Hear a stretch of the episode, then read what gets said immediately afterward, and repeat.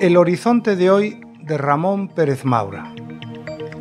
Aragonés y Colau, no.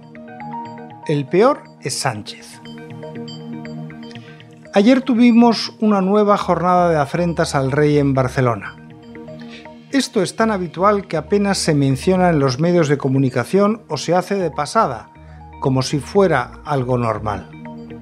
Quien más lamenta la indiferencia a sus gestos de agravio no es la víctima, Su Majestad el Rey. A quien más se ofende con esta indiferencia es a los propios autores de la falta de respeto al rey, que hacen un gran esfuerzo por conseguir que el mayor número de medios reseñen su ausencia en la línea de recepción al monarca. A estas alturas los medios hacen referencia al desplante con la coletilla una vez más.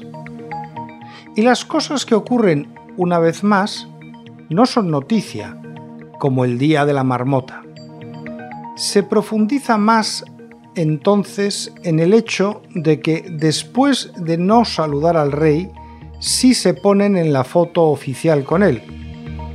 Visten así de gesto político algo que no pasa de ser pésima educación. Sin más. Llegar a cualquier sitio y no saludar al anfitrión, que es el que se pone en el centro de la foto, no puede ocurrir más que en esta España desestructurada. Sería inimaginable hacerle esto al presidente de la República Francesa y ponerse después a su lado en la foto, hombro con hombro que es lo que hizo ayer Aragonés. Bueno, para ser un poco más rigurosos, el presidente de la Generalidad puso su hombro a la altura del codo del rey.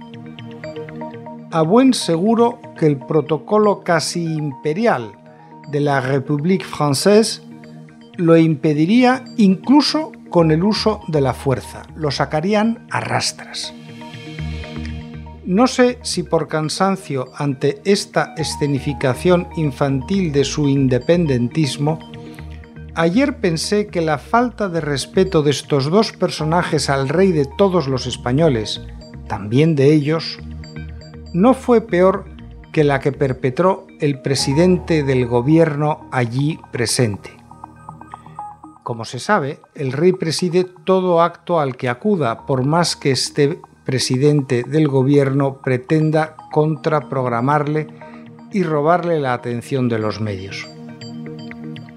Por ejemplo, del telediario 1 de Televisión Española, que a las 3 de la tarde ayer aseguraba que el rey y el presidente del gobierno habían inaugurado el mobile. Falso. Lo inauguró el rey. Y por más que le ponga histérico, Sánchez lo acompañó, no lo inauguró con él. Lo que ayer vimos fue verdaderamente sorprendente. Cuando el rey comenzó su gira por el Congreso para que le explicasen las novedades más relevantes y le presentasen a los participantes más destacados, Pedro Sánchez no lo acompañó y se dispuso a desarrollar su agenda en paralelo recibiendo a otros participantes que así no estaban disponibles para que los viera el rey. Como afrenta novedosa, no está mal. Pero hay algo más. Detrás de esa falta de respeto al jefe del Estado al que el presidente del gobierno debe rendir pleitesía siempre, se esconde una estrategia política cobarde que no por reiterada merece ser ignorada.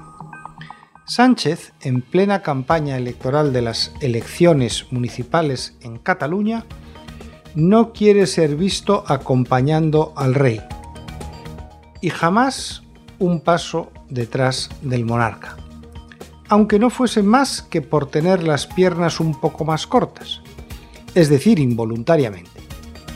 El PSC aspira a gobernar todos los ayuntamientos que pueda de la mano de los independentistas y ninguno con la ayuda de los constitucionalistas.